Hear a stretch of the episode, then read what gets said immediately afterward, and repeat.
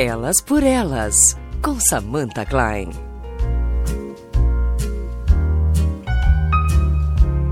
Olá, muito boa noite. Mais um Elas por Elas. Hoje a gente vai falar mais uma vez sobre empreendedorismo, mas a gente vê que as ideias e as possibilidades de empreender para as mulheres são cada vez mais diversas e englobam aí práticas é, que envolvem, por exemplo, uma superação de vida, tem uma questão de vou abrir meu negócio porque finalmente vou sair do emprego que eu fiquei há muito tempo, ou mudei de vida totalmente e percebi que é necessário fazer algo diferente, pensando inclusive no meio ambiente.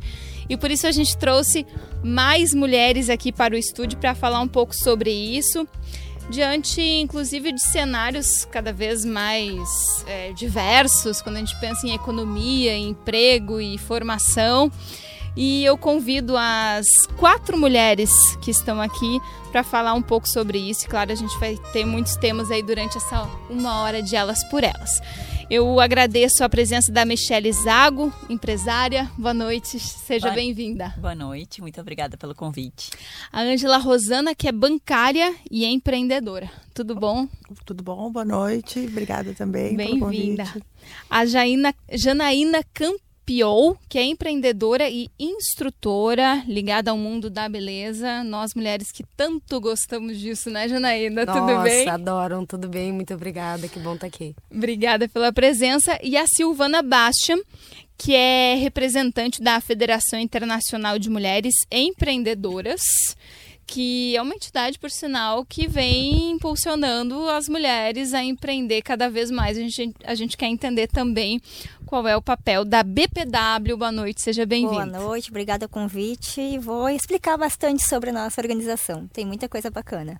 Meninas, nessa semana saiu mais um levantamento do, do IBGE que na prática não é muito novo, mas é uma pesquisa aí que traz estatísticas sobre o mundo do trabalho, fechamento de empresas, é referente ao ano de 2017.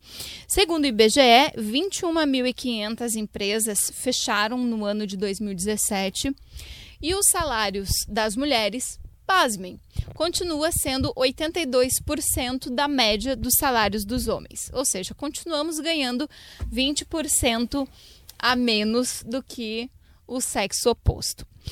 Diante disso, eu quero saber com vocês qual é o desafio de empreender empreender, buscar uma ideia nova e colocar no mercado. Acho que a gente pode começar, deixa eu ver, quem é que pode começar falando? Acho que com a Ângela, que está largando um emprego que é considerável estável ainda, o emprego público, a gente não sabe até quando, né? O emprego público vai ser vai ser estável, mas você está largando uma profissão de longa data para começar um negócio.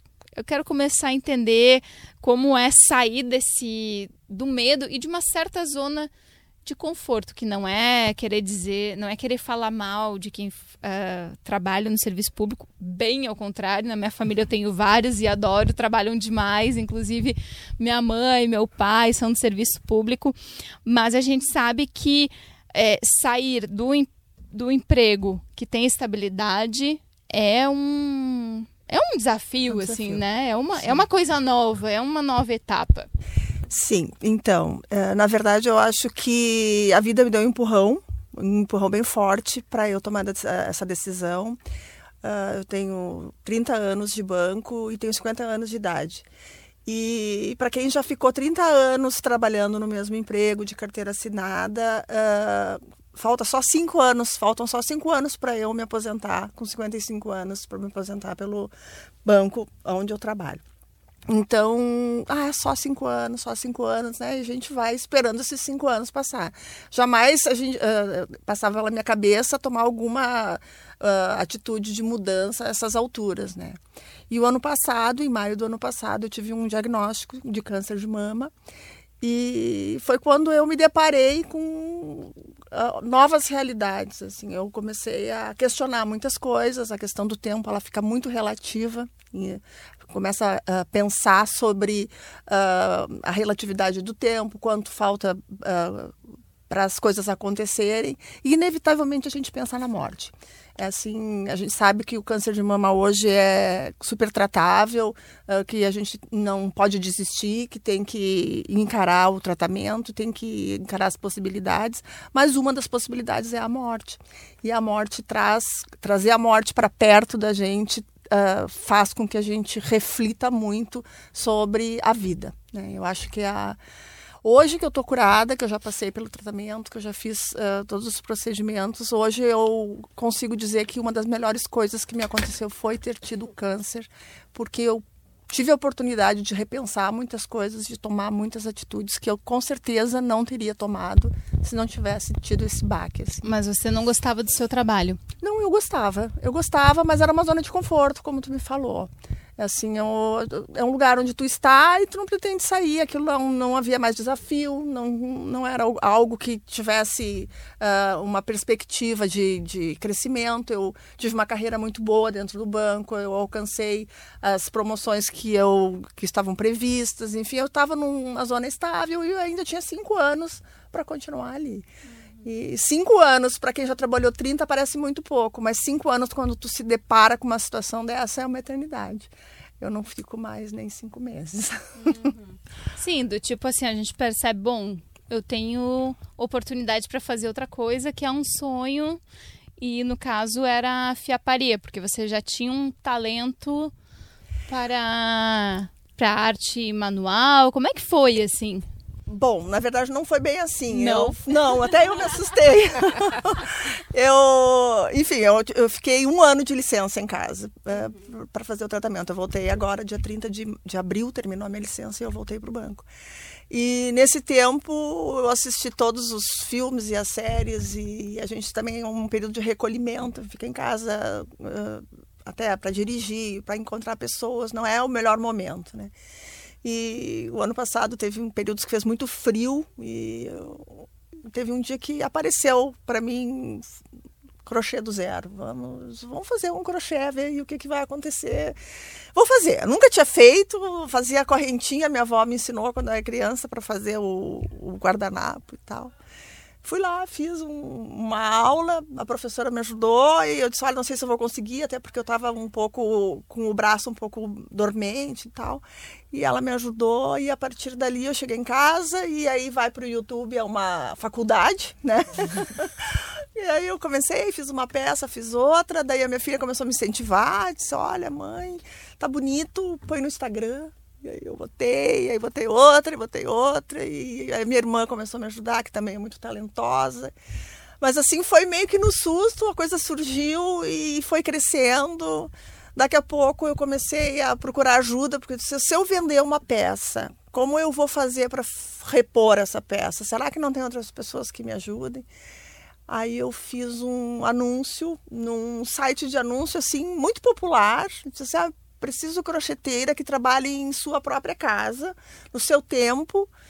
E eu estava na Santa Casa faz, esperando uma consulta, demorou duas horas. Eu tive esse insight, assim, vou chamar, quem sabe aparece alguém. Apareceram mais de 100 pessoas. 100 pessoas. Sério? Sério.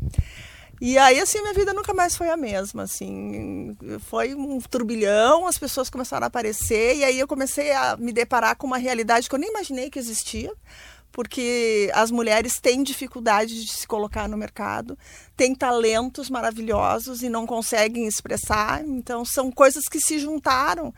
Uh, essas pessoas que vieram até mim, elas querem trabalhar, elas têm talento, e ao mesmo tempo elas a disponibilidade de horário é complicada. Uma mulher de 40 anos para trabalhar hoje, ela vai arrumar um emprego num shopping, ela tem que se dispor a trabalhar sábado, domingo, 8 horas por dia, 9 horas.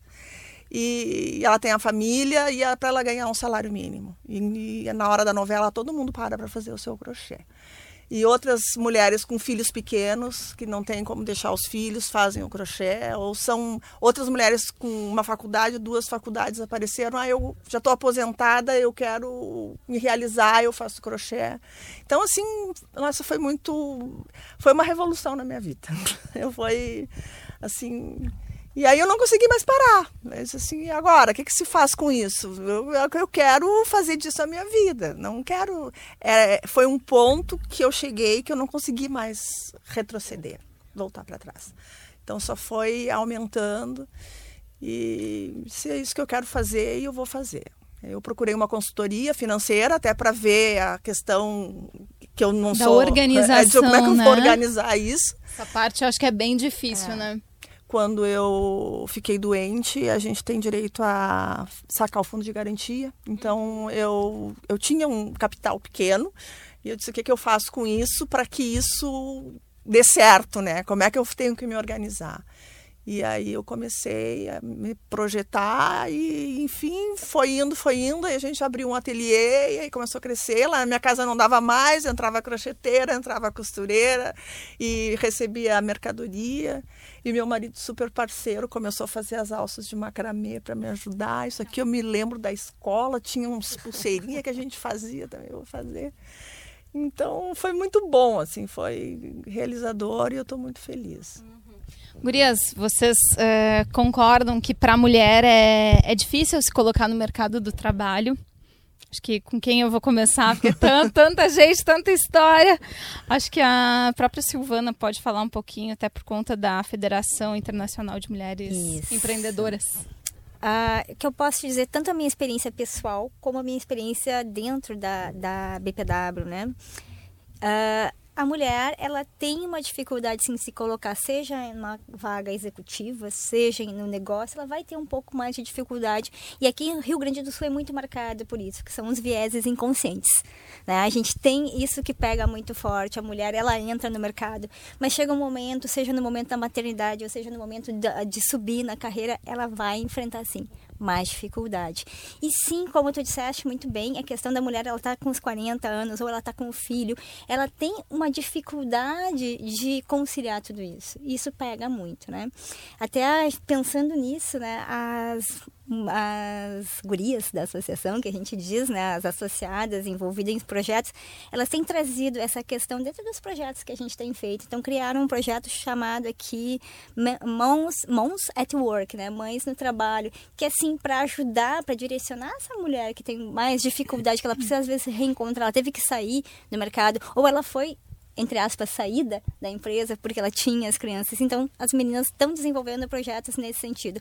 E tem o projeto Mulher, Mulher Mais 40 também, que foi criado justamente para também dar o suporte, seja o suporte ah, técnico, seja o suporte psicológico, mas sim fortalecer essa mulher, que muitas de nós já estamos empoderadas, sim, a gente já ganhou o espaço, mas agora a gente tem que ter um comportamento empoderado né? assumir o espaço que a gente tem, encontrar ah, formas de vencer esses vieses sim, que a gente enfrenta no mercado, que enfrenta no mercado de trabalho. Eu mesma trabalhei numa empresa, uma indústria, né? Cheguei a um momento lá da carreira que eu cheguei, não, não dá para aguentar, estou sendo, né? Estou sofrendo os vieses. Fui empreender e no momento que eu fui empreender, eu descobri que eu também sofri mais vieses inconscientes ainda, ou seja, a ponto de me dizerem o seguinte: eu, ah, o trabalho de vocês é muito legal, mas o meu chefe contrata homens. Uau, né? Daí tu dá aquela pirada. Eu brinco assim, eu fui pra terapia. Mas em que ramo, por exemplo? Eu trabalho na área de consultoria. Tá? A área de consultoria, onde tu vai ter muito contato com indústrias, né? Vai ter contato com pessoas da área de serviços, muitos homens contratando serviço. E aí eu conheci a BPW. E a BPW ela foi fundamental nesse momento que eu era ainda uma jovem empresária, momento de encontrar outras mulheres que já tinham tido essas experiências, que já tinham outras percepções e também me ajudaram a me fortalecer. Então eu sempre enxergo assim, é muito importante que nós mulheres estejamos juntas, não para fazer, ah, não, nós somos melhores. Não, nós não somos melhores nem piores que os homens, mas juntas nós podemos nos ajudar para que a gente vença essas dificuldades. E é muito legal nesse sentido ver o trabalho da mulher acontecendo. Esse é o nosso legado por quase 100 anos aí pelo mundo. Pois é. É, Antes de ouvir o, o relato da Michelle, que eu tô curiosíssima, porque ela também viveu na, na Ásia, né, Michelle? Eu quero entender ah, qual é o desafio da Janaína Campiol, que é empreendedora e é instrutora, porque além de trabalhar ah, com um mercado que é muito requisitado, ao mesmo tempo, também estamos vivendo uma crise econômica que afasta também as mulheres, por exemplo, dos salões de beleza. Como é esse desafio? Conta pra gente. Então, E conta a tua área melhor, né? É, assim, eu trabalho direta, com, com dois públicos, na realidade, com- e com as duas áreas. Eu trabalho com mulheres que querem se sentir melhor, que querem se sentir mais bonita com os serviços que a gente oferece, ah, mas eu também trabalho com a formação dessas mulheres.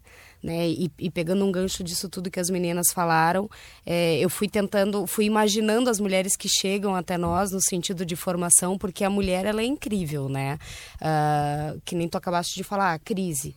Hoje, quanto mais eu vejo, qu- quanto mais a gente vai percebendo a crise que a gente tem na nossa cidade, no nosso bairro, no nosso estado, no nosso país, mais eu vou recebendo mulheres que buscam alternativas além do que o que elas fazem para fazer um curso de design de sobrancelha, para aprender a fazer cílios, para aprender a fazer algumas coisas nessas áreas, e principalmente micropigmentação, que é o nosso foco de trabalho, mas muitas delas como alguma coisa extra.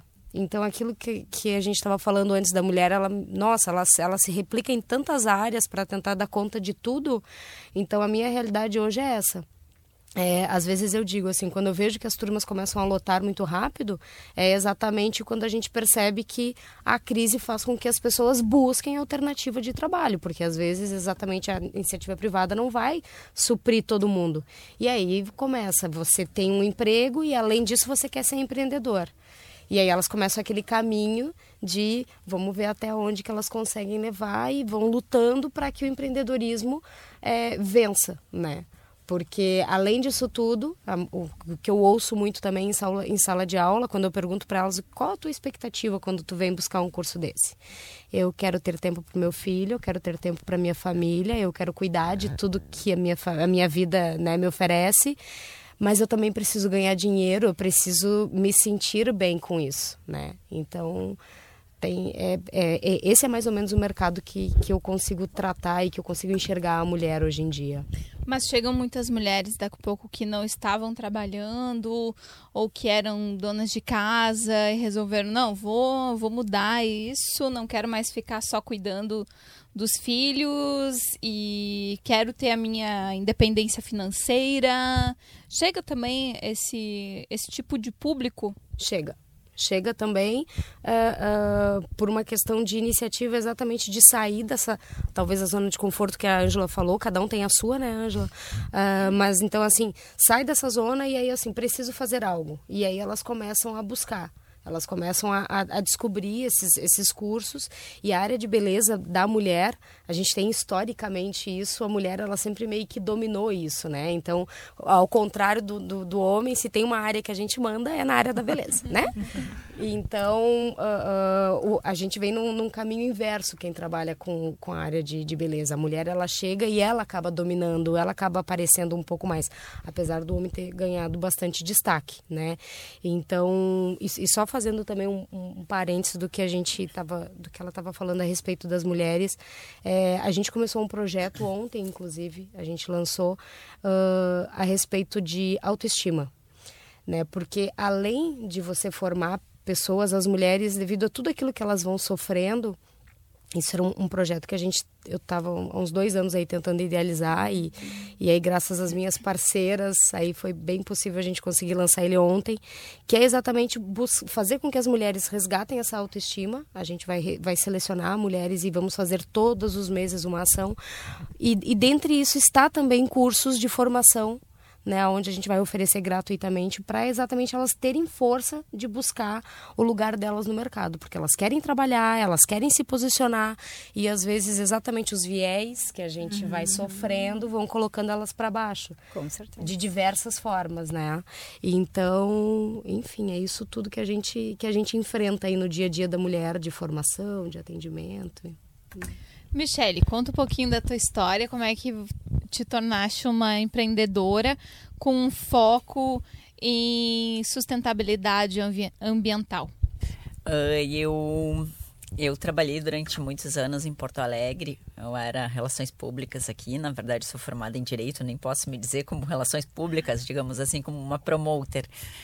E eu conheci o meu marido, e aí ele já estava há 14 anos na Indonésia. Ele tem barcos de surf. A gente buscava como uma pousada flutuante que buscava, levava os surfistas para uma em busca das ondas perfeitas. E quando eu cheguei lá, eu resolvi fazer uma mudança de vida, eu resolvi na verdade fazer uma experiência. E eu cheguei lá e me deparei além daquele paraíso maravilhoso, eu me deparei com várias questões que foram mexendo aos poucos comigo. Começou com as tartarugas, e a gente fala assim, pensa, ah, tartaruga morta, não, é uma quantidade absurda. Uh, a gente ia para ilhas remotas que não existe humanos e a quantidade de lixo era absurda. E eu fiquei quatro anos na Indonésia, entre temporadas de Indonésia e Brasil. Mas o que me fez realmente mudar e o que me fez, o que mexeu comigo, que eu acho que é a experiência aquela de estar perto da morte, uh, nosso barco naufragou ano passado. Uh, a gente pegou uma tempestade de vento numa travessia da Sumatra para Mentawai. São 12 horas de travessia. A gente pegou uma tempestade de vento no meio da travessia. Não foi falha humana, não foi falha mecânica, foi realmente porque a natureza decidiu. Uh, loucura. É, estavam só vocês dois no... Não, nós éramos 22 pessoas, estávamos inclusive gravando um programa de surf. Hoje tem até um documentário rolando sobre o naufrágio. E a gente foi assim uma situação porque a Indonésia ela é um país completamente diferente do nosso. Nós estava falando sobre a questão masculina. Eu vivi numa dificuldade muito grande de aceitação, tanto minha quanto dos costumes, porque a Indonésia, tirando Bali, que é hindu, o resto todo é praticamente muçulmano. E muçulmano no sentido de que eles são muito religiosos, e mulher é tratada que nem uma parede. Eu tive muita dificuldade em conseguir me posicionar, a mulher não dá opinião, né? Uhum. Principalmente se ela tem marido, e aquilo ali mexeu muito comigo. Mas o grande baque foi realmente o naufrágio que a gente entrou num processo, falando um pouquinho rapidinho dele, a gente começou, pegou essa tempestade de vento, a gente deu um alerta para Guarda Costeira às seis da manhã, eles chegaram às treze e meia da tarde, a gente tá, até estar todas as pessoas dentro do barco foram onze e meia da noite, a gente ficou ilhado numa ilha por três dias, e assim, foram uma associação de, de, de, de, pequenas tragédias que não chegou a ser uma tragédia porque todos saíram vivos. Mas para mim isso mexeu muito, porque um segundo muda uma vida. Tu, tu tem que aproveitar o melhor do teu tempo, tu tem que definir o que tu quer. Eu, em dois meses, eu peguei, eu já tinha pego nos terremotos, eu peguei cinco terremotos, um vulcão em erupção, uma semana de chuva tóxica e um naufrágio. E aí eu voltei decidi que eu precisava fazer alguma coisa diferente. Eu voltei para o Brasil decidida que eu queria fazer algo em prol do meio ambiente. Então, o meu projeto todo começou com a hidratação consciente, que foi a não utilização de plástico. E aí a gente desenvolveu essas tramas, que são umas bolsas para transporte de água, e utilizando garrafas de vidro. Quando eu, eu vi uma, uma, um objeto parecido na casa de uma amiga na Indonésia e eu voltei com a ideia, o que, que eu vou fazer? Canudo de bambu no geral, e o canudo de bambu ia ser uma coisa que ia demorar, porque depende muito de conscientização, eu fiz uma pesquisa bem grande. E eu disse, vou trabalhar nessas tramas. Mas eu mal sei costurar um botão. E aí eu, eu disse, o que, que eu vou fazer? Realmente, eu disse, o que, que eu vou fazer? Aí cheguei procurando, assim, conversando com uma amiga e ela disse, olha, eu acho que tu precisa de um tecido elástico, eu tenho uma, uma confecção de biquínis, eu tenho um monte de retalho e eu te dou. Aí eu pensei, poxa, ela tem retalhos? Quantas confecções de biquíni tem retalhos? E quantos tecidos manchados de, desse tecido elástico tem fábricas e veio a ideia da reutilização desse tipo de material. Uh, eu já vinha com a ideia com as garrafas de vidro que inicialmente foram compradas. Hoje a gente trabalha não só com as compradas, mas também com as higienizadas, que a gente recebe doações de alguns restaurantes. Então, quando a gente tem um lote, a gente desenvolve uma coleção especial uh, na qual eu fervo elas no modo tupiniquim, igual as vovó faziam compota. Na panela. Na panela. Na panela. Na panela. É bem higienizado, até porque hum. eu já fiz muita compota na vida. e aí eu não sabia nem o nome do macramê. Eu conversando com uma amiga, eu mostrei para ela e, ela e eu disse: "Como é que se faz esse crochê aí?" E ela disse: "Não, isso não é crochê, isso aí é macramê, é uma técnica, depois eu fui pesquisar, ela é uma técnica que não utiliza agulhas, ela é totalmente feita de nós, apenas nós são é um tramado inspirado ainda na época da, na, quando os pescadores ainda faziam as redes como modo manual. E isso aqui a gente aprendia nas aulas de educação artística né? Que hoje nem tem mais no colégio. E Só para eu... quem não está vendo, até porque a gente está sem, live, sem live, o programa foi gravado, está gravado, não estamos no estúdio agora. O, parece uma rede, Aquelas redes que a gente coloca lá para os gatos não pularem das sacadas é algo semelhante, um macramê, só que é todo o ele não tem, como você disse, não tem agulha, né? São nozinhos, um vai se conectando ao outro. Fica super bonito, né? E, e é algo bem funcional, bem prático e que deixa a garrafa d'água ainda mais bonita. É, a gente diz é, se hidratar elegantemente, né? De uma forma consciente e responsável. Aí eu comecei a desenvolver, eu procurei alguns artesãos e tal, comecei a procurar algumas pessoas que sabiam fazer, que tinham uma noção do macramê. Eu fui muito pro pessoal do crochê, mas não era o crochê, porque o crochê é, é hoje a gente faz uma mistura muito mais pela estabilidade para utilização de base, mas hoje o, o macramê não é apenas esse tipo de nós, eles têm uma variedade muito grande. E eu comecei a pensar em que tempo demorava para fazer. Hoje uma garrafa dessas demora em torno de 40 minutos. E eu parei para pensar, eu digo, nossa, quem é que vai ter tempo de fazer isso? E eu fui estagiária da SUSEP durante muitos anos. Minha tia era diretora do Madre Pelletier, hoje aposentada. E a primeira ideia que me veio foi a questão da mão de obra prisional. Uh, comecei a pensar, comecei a procurar SUSEP aqui, uh, e eles me ofereceram quatro casas prisionais. A gente começou a desenvolver, mas nisso eu nem tinha empresa ainda. Uh, acabou que a minha empresa hoje ela é de Santa Catarina, ela é de Balneário Camboriú. até porque em função dos meus sócios que são de lá, Uhum. Ou melhor, que são gaúchos, mas que moram, moram lá. lá. Isso, que moram lá. E eu comecei a pensar em quais as pessoas que poderiam precisar uh, de uma ocupação, de um trabalho uh, diferente da, de procurar pessoas que fazem crochê, eu procuro hoje ensinar uma profissão. Então, eu pego pessoas que eu testo, que tem um pouco de habilidade, a gente dá todo um treinamento do que é o macramê, do crochê, a gente ensina, porque no nosso ensinamento, para fazer esse tipo de material que a gente faz, eles só trabalham para nós. Mas eles aprendem a fazer qualquer coisa. Eles fazem um tapete, eles podem fazer uma bolsa, um cinto, o que eles quiserem fazer. Então acaba sendo uma, uma profissão. E então, essa história toda surgiu daí. Hoje eu trabalho com grupos de igreja, com clínicas de dependentes químicos.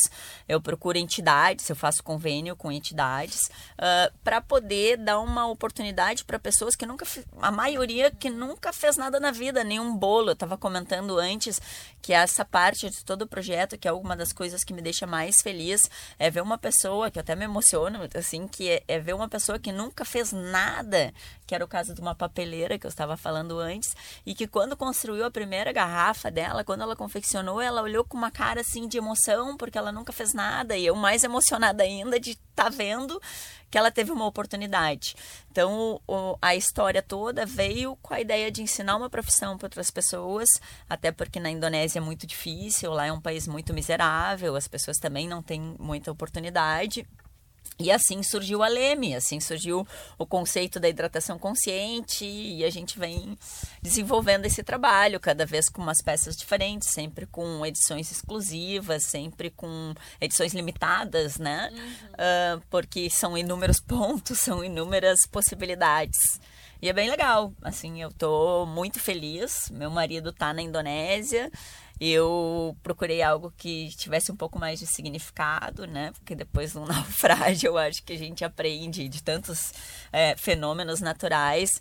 A gente, eu quis fazer minha parte e eu uhum. acho que se cada um fizer um pouquinho, né? O que eu costumo dizer, a pessoa hoje ela acaba sendo sustentável, no caso da hidratação consciente se ela não quer ser sustentável, porque é sustentável, ela é sustentável porque ela acha bonito e quer usar que eu acho que é o teu caso também, né?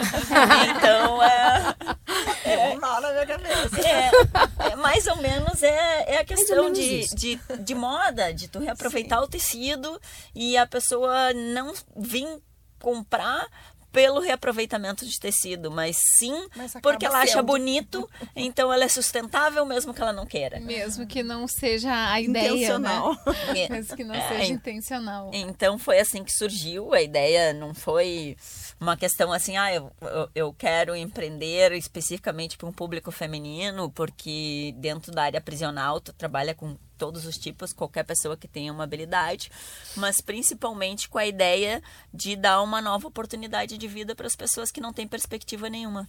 Uhum. Então foi essa.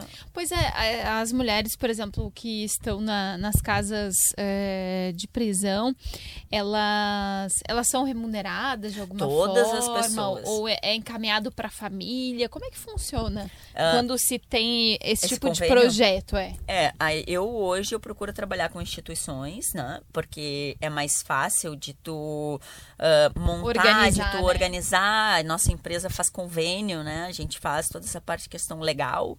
Uh, na parte prisional, uh, elas são remuneradas, elas têm um mínimo de recebimento de valor que é obrigatório, uh, podendo ser mais ou menos conforme a orientação. Hoje isso é pago ou para o DEAP em Santa Catarina ou para a SUSEP aqui no, no Rio Grande do Sul todas as pessoas são remuneradas, a gente é, a gente está dando uma oportunidade de trabalho, a gente faz um contrato anual, então as pessoas vêm, aprendem e já saem com garantia de um ano de trabalho. Então isso é mais ou menos assim que funciona, assim, dentro de uma ideia. A, a parte de, de demanda elas são remuneradas por produção, são remuneradas por peça, a gente dá todo o material, a gente dá o treinamento e elas partem e elas ganham em cima da, daquilo que elas produzem.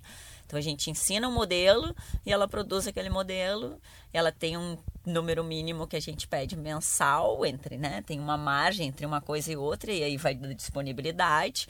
Diferente de quem usa, faz o crochê, que usa agulha, uh, elas podem fazer em qualquer lugar. É verdade, isso é, isso é um ponto bem interessante, né? Porque se tivesse que usar agulha, com certeza já não iriam. Não, Seria é, muito difícil, não. assim. No prisional? É, não, hoje existem fábricas gigantes. Assim, é, é, muito bem fiscalizado isso pela SUSEP. Mas tem que ficar ali de olho, né? Não, existe uma contagem de material que sai, uma contagem de material que entra. Geralmente um, um agente penitenciário ele é responsável pelo controle e uma das apenados ficam de supervisor. Hum. Então, assim, claro que o meu projeto dentro dessa ideia toda foi assim o maior achado que poderia ter, porque são tecidos que saem, tecidos que entram, que é, é tecido que entra e, e, peças que saem.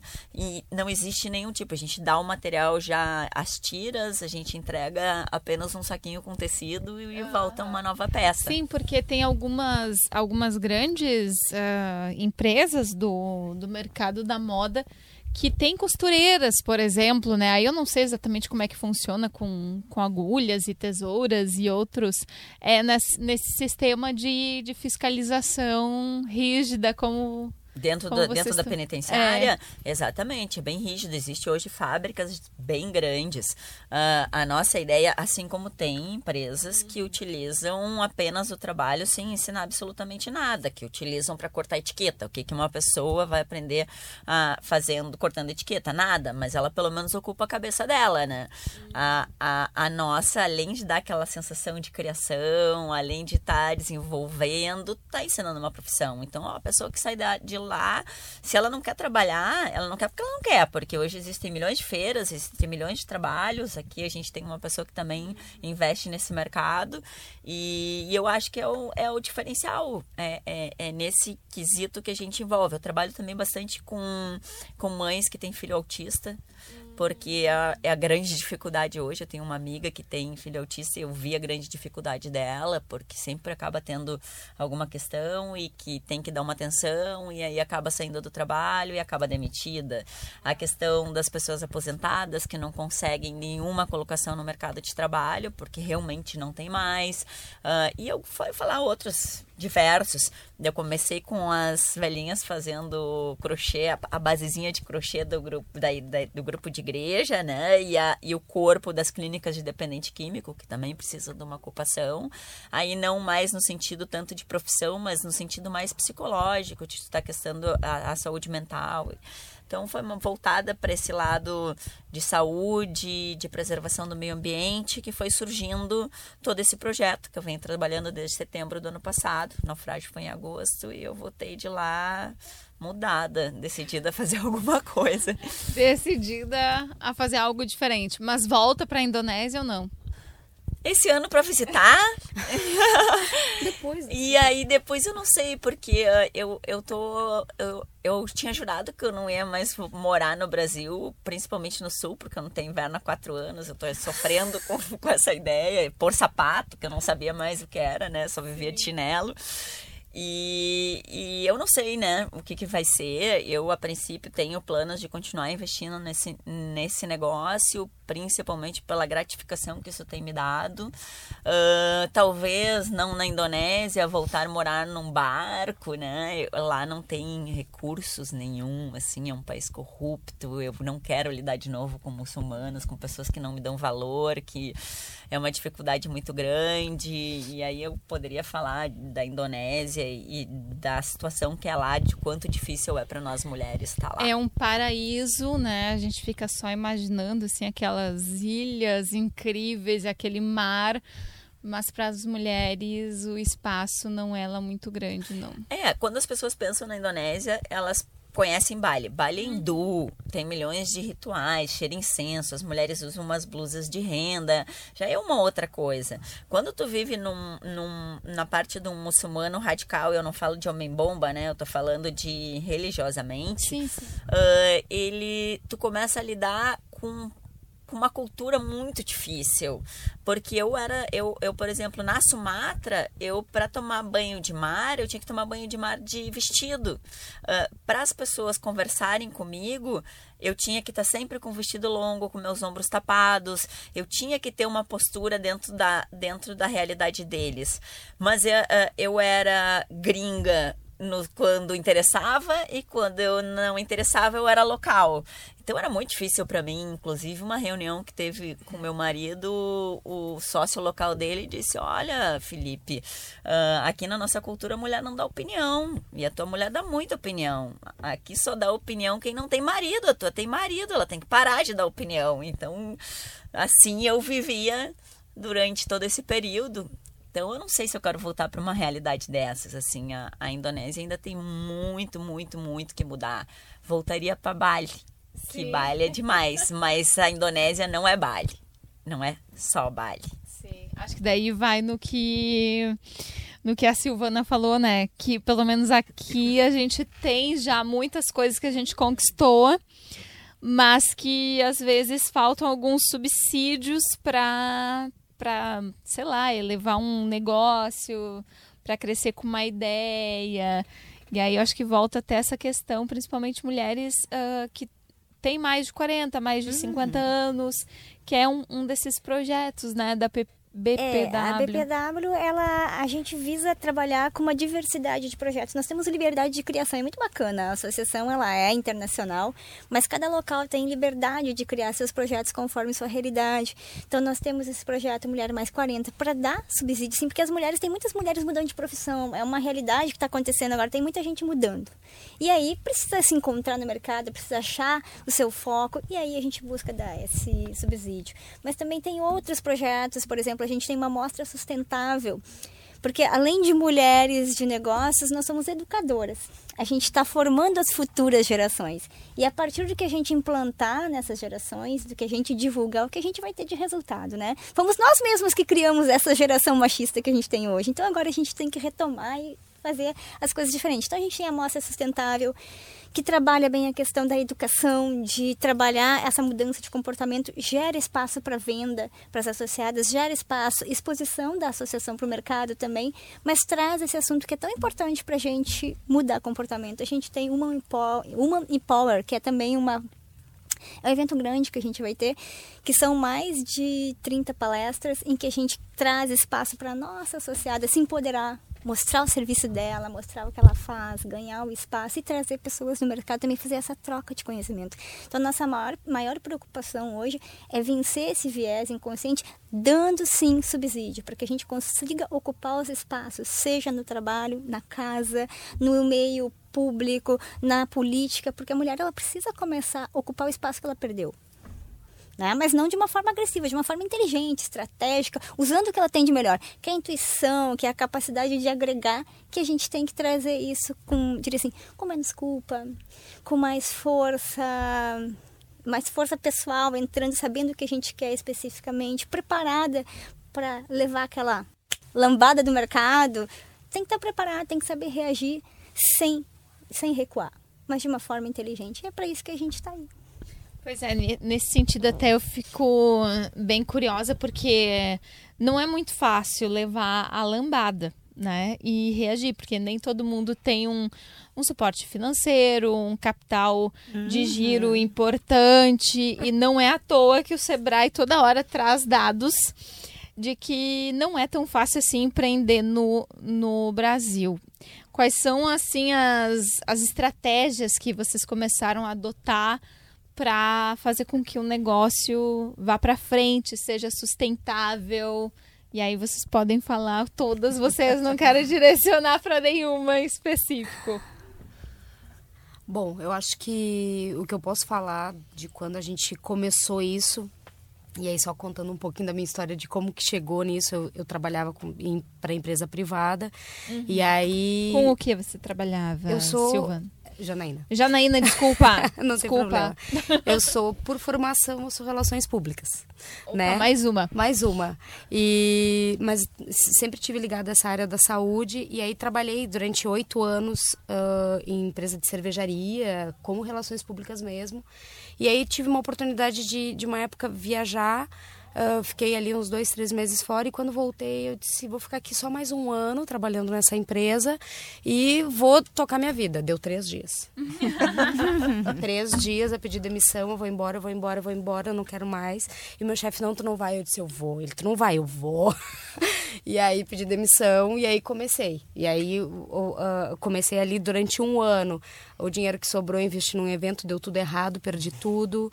A grana que sobrou eu vendi carro e tudo mais. Enfim, eu fui a zero por, por uma sequência ali de, de tragédias.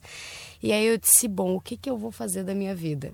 E a minha, o meu primeiro curso da minha vida tinha sido sobrancelhas, porque minha mãe tinha um salão de beleza. E a minha mãe me olhou e disse assim: quanto tempo vai demorar para tu, pra tu aceitar que isso é o que tu sabe fazer? Eu disse: então tá bom.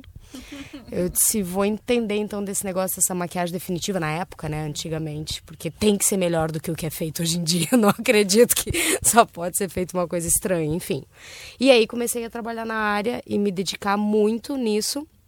É, isso eu fiz em Santa Catarina porque, paralelamente, eu tinha que ter um emprego, porque eu não tinha dinheiro.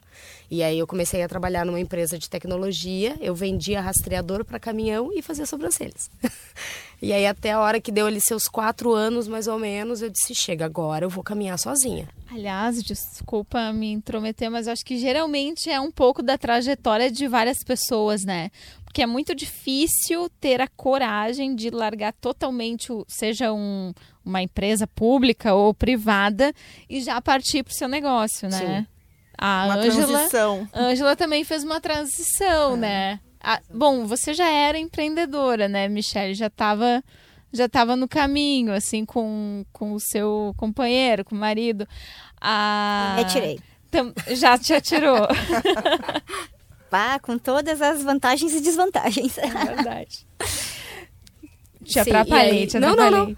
E, enfim, aí eu resolvi voltar depois para o Rio Grande do Sul e foi onde eu comecei efetivamente então a empresa. E aí que nem tu perguntou, né? Disse, Nossa, como é que faz? Hoje, graças a Deus, a gente está aí fechando quase cinco anos. É, mas assim, a batalha é diária, né? Você ser empreendedora dentro de, sim, se você quer ter uma empresa realmente e você quer trabalhar eticamente, legalmente e ainda fazer com que isso funcione, é, uma das, da, das coisas que nós fizemos foi procurar sempre fazer, dar passos dentro daquilo que a empresa estava crescendo. Então a gente nunca tentou dar um, um passo maior dentro daquilo que a empresa uh, rendia, digamos assim, né? Então para que a gente fosse financeiramente saudável também. Hum. É, e assim, não, não vou. Se a gente vai entrar em mérito de dedicação, de realmente assim ter muita. Essa semana eu estava lendo uma, uma, um artigo muito legal sobre empatia, o quanto que isso faz diferença no teu dia a dia, o quanto que tu ser empático ao outro, é, no meu caso que formo pessoas que buscam, que buscam a, a nossa empresa, o, o meu trabalho para buscar uma outra alternativa de vida, para seguir uma, uma né, um sonho daqui a pouco, ou até mesmo uma dor de querer é, ter o seu dinheiro, de querer ajudar a tua família.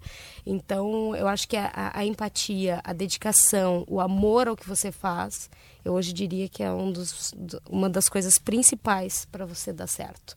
Se o teu objetivo é só ganhar dinheiro, não vai dar certo. Eu concordo com vocês, viu? Porque eu vejo que acho que todas vocês têm esse esse viés, né, de ah, uh, tem o projeto lá com as mulheres na SUSEP, com as mulheres que fazem crochê. Você que busca aí mulheres daqui um pouco que estavam lá desempregada em casa, com três filhos para sustentar e dinheiro pouco, pouco, filho pedindo lá, mãe, me dá tênis, me dá tênis, pelo amor de Deus, e a mulher não tem. É, é complicado, ainda mais quando as mulheres uh, estão chefiando a maior parte dos lares, né? Então, então eu peço que vocês deem o último recado de vocês e como achá-las, porque o programa já está terminando. Vou começar aqui pela Ângela, está do meu lado oposto. Começa dando aí teu recado, como te achar. Bom, então uh, nós vamos fazer um evento de lançamento da Fiaparia na terça-feira no Ling, dia 2. Uh, ah, eu acho que lá vocês vão poder nos encontrar e, e ter um, uma ideia assim do, dos nossos produtos, do nosso beleza projeto. dos trabalhos. É, e a gente está preparando assim alguma coisa bem legal de, uh, de impacto, assim, uh, o que, que é a ideia da fiaparia é trazer essa, essa essência de pessoas trabalhando juntas e não esquecer que a gente está chegando em 2020, que o mundo está mudando. Então a gente quer trazer essa tecnologia, essa essa coisa de atualidade junto, né?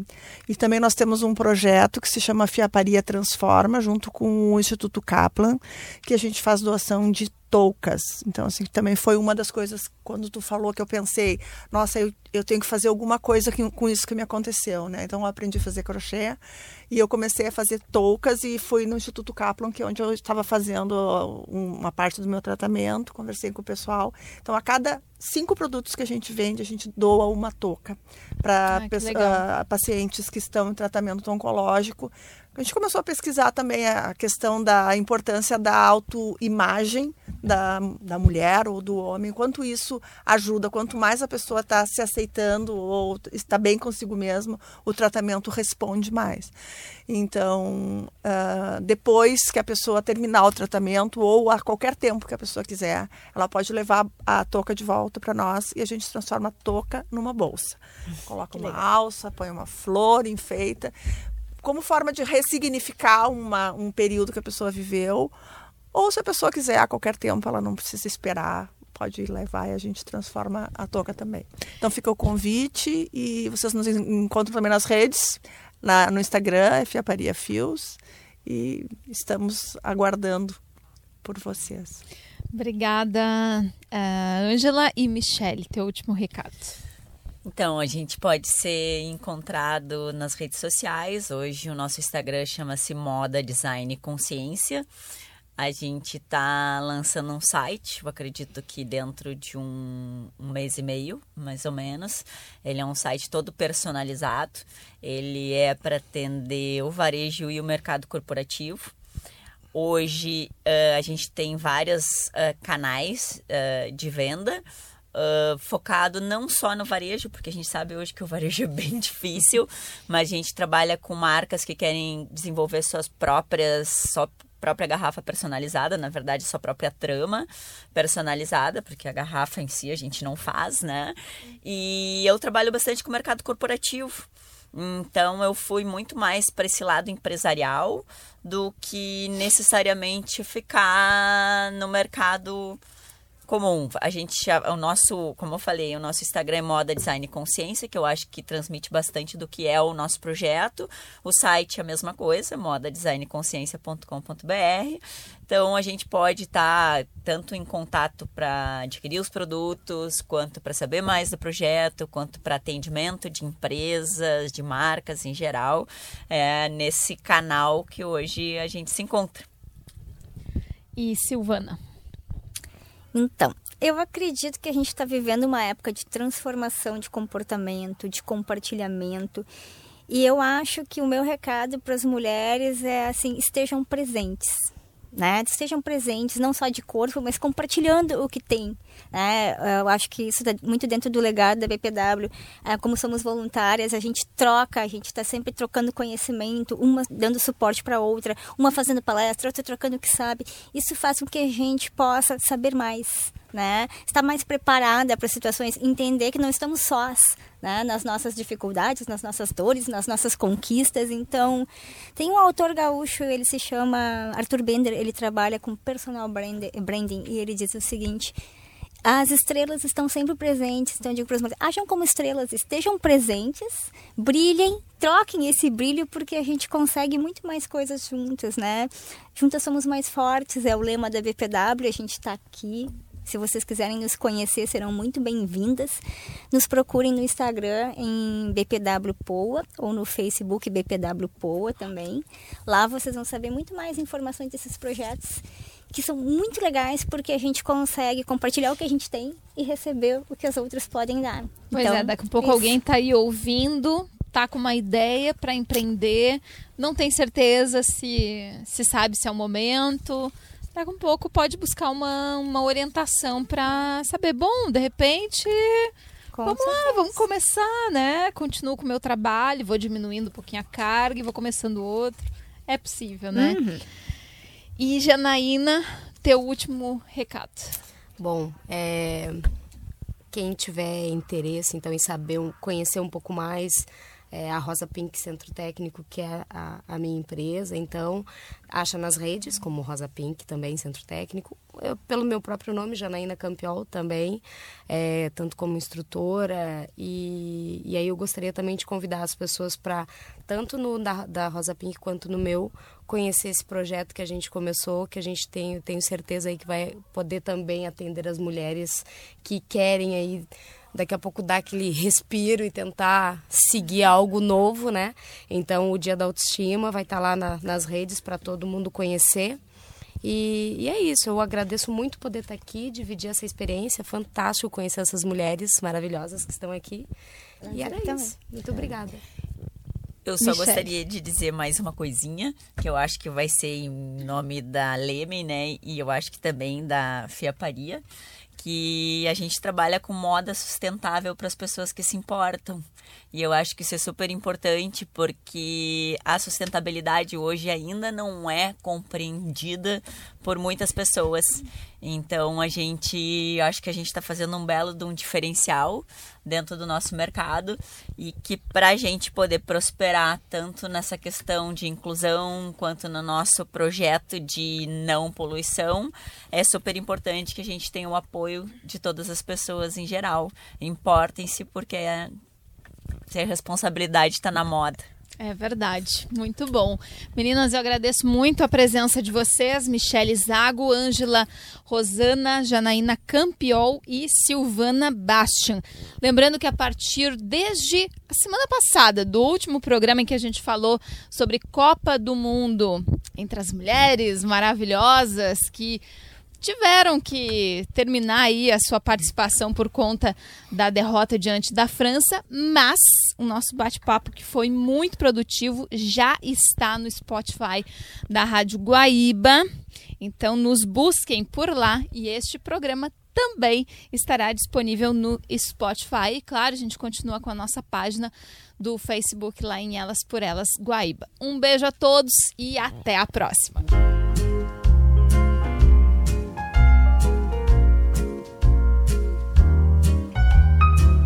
Elas por Elas, com Samantha Klein.